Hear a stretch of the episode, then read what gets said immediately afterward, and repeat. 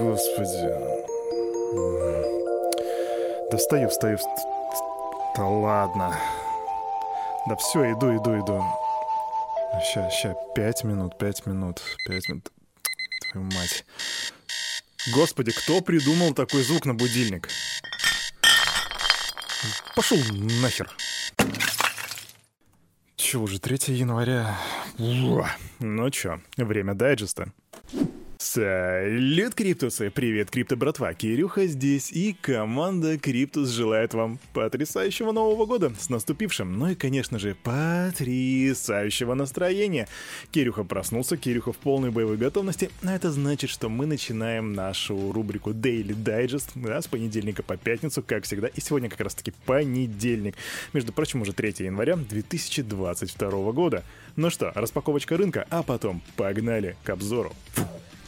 Ребята с нашей команды уже любезно подготовили статистику рынка, поэтому я нажимаю и 40... Ну, в общем, ладно, да. У нас идет смешанный рынок зеленый и красный. Ну, собственно, все то... Это вот прям картина с прошлого года. Спросите меня, что поменялось, я скажу, что практически ничего. А что же по цифрам? Биточек 46 987, эфир 3806. При этом доминация биткоина, кстати, вот здесь интересно, 39,6 она просела. При капитализации рынка в 2,23 триллиона.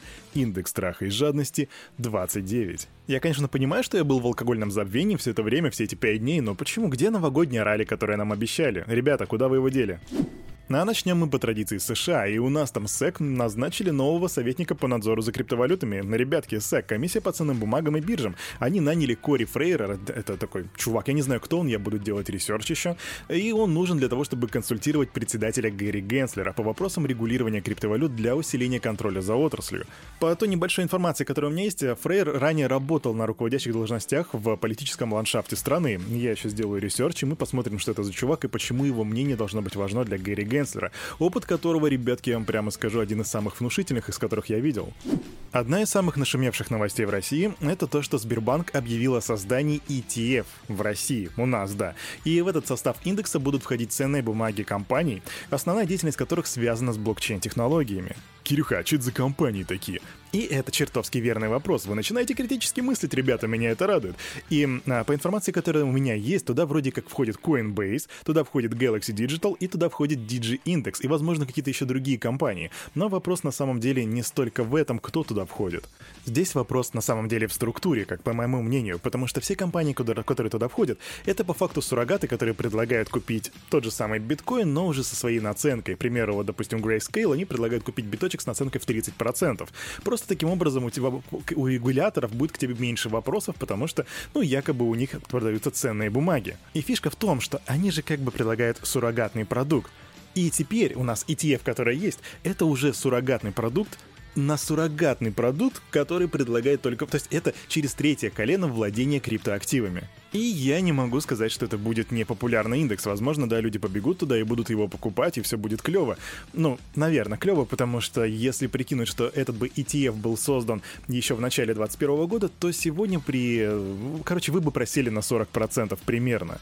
Если бы же вы просто вложились в биткоин в начале 2021 года, то, скорее всего, вы бы были в гораздо большем плюсе. Так что подумайте об этом, ребятки.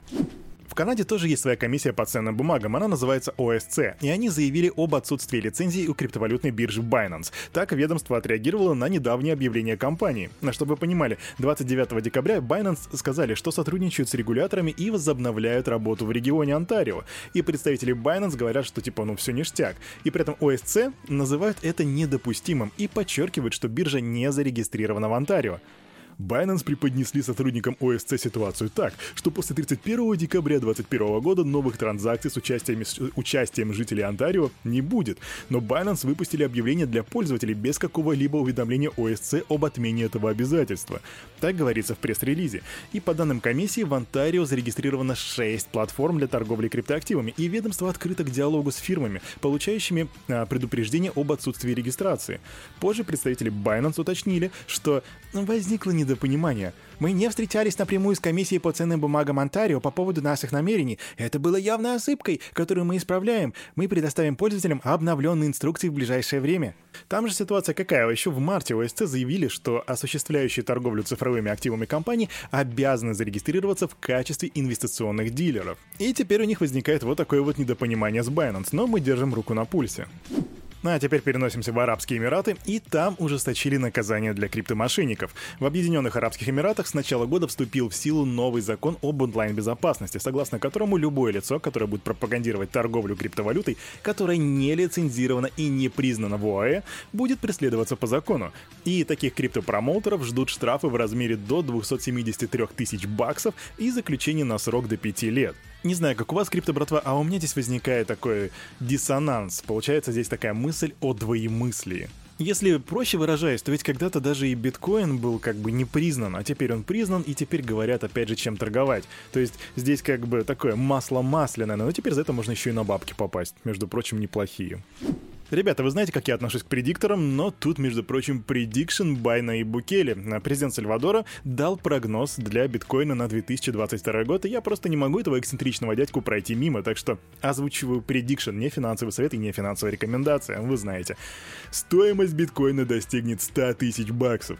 Минимум две страны признают биткоин законным платежным средством. Криптовалюта будет одной из главных тем этого года на выборах США. Начнется строительство биткоин-сити и подписка на облигацию вулкана Бонс будет превышена. А еще Наиб Букели пообещал большой сюрприз на конференции Биткоин 2022. Но Наиб Букели вас за язык никто не тянул, мы вас верим, и мы будем смотреть, насколько вы будете правы в этом году. К слову, э, мне еще в начале этого года кто-то обещал биткоин по 100 тысяч, ну да, вы сами все знаете. Есть такая криптовалютная биржа WazerX, она работает в Индии, и она принадлежит Binance. Или Binance. Как вы говорите, пишите в комментариях. В общем, ее обвинили в уклонении от уплаты налогов. При расследовании деловой активности криптовалютной биржи WazerX замечено уклонение от уплаты налогов. Так говорится в заявлении налоговой службы Индии. Сумма обвинения составляет космические 6 лямов баксов. Ну, это такая, такой сарказм, между прочим. И регулятор также расследует деятельность других бирж, к слову. WazerX уже дали комментарий и сказали, что усердно платят все налоги, а обвинение связано с отсутствием ясности в регулировании, и тут на самом деле у меня нету причин сомневаться в этом, скорее всего, да. Это была просто какая-то ошибочка, не более того. Ну, такая суперквик новость. Создатель лендингового DeFi проекта Aave Стани Кулечев объявил, что его команда разрабатывает мобильный кошелек. Он написал об этом в своем твиттере. Ну, написал он просто. Первое в этом году заявление Aave создает мобильный кошелек. Ну, что могу сказать? Aave, Aave, я держу вас. Уже в ближайшее время произойдет снимок кошельков для раздачи Aquaris. Изначально снимок планировался на 15 декабря, но комьюнити проголосовало за перенос на 15 января 2022 года. Для того, чтобы поучаствовать, необходимо на балансе держать примерно, почему я говорю примерно, 500 XLM и одну Aqua. И во время airdropа будет распределено 15% от общего предложения Aqua, или 15 миллиардов токенов. Ребят, если вы хотите поучаствовать, то я ссылочку дам вам в комментариях в Телеграме. Проходите, смотрите.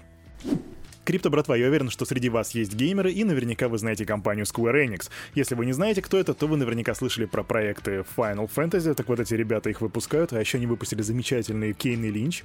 В общем, они теперь хотят инвестировать в блокчейн-игры, и их президент Юсуки Мацуда сообщил, что добавление децентрализованных игр станет главным стратегическим направлением, начиная с 2022 года. Это новость об nft и она была практически везде, вы наверняка ее слышали, а может и нет. Ну, в общем, Eminem, это который Slim Shady, приобрел невзаимозаменяемый токен Board Ape Yacht Club номер 9055 за 123 с лишним эфира. Это примерно 450 тысяч долларов на момент, пока я это говорю, и он уже обновил фотку в Твиттере на фотку с обезьянкой. Интересный момент, что покупателем стал аккаунт с ником Shady Holdings, и это, разумеется, произошло на OpenSea. Но вот что интересно, на кошельке этого Shady Holdings хранится более 40 токенов из разных коллекций. Так что у нас маршал-коллекционер.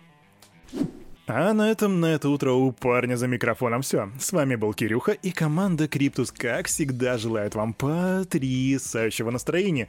Ну и разумеется, помните, все, что здесь было сказано, это не финансовый совет и не финансовая рекомендация. Сделайте собственный research, развивайте финансовую грамотность, прокачивайте критическое мышление. Хороших выходных, если вы еще на выходных, и до свидания.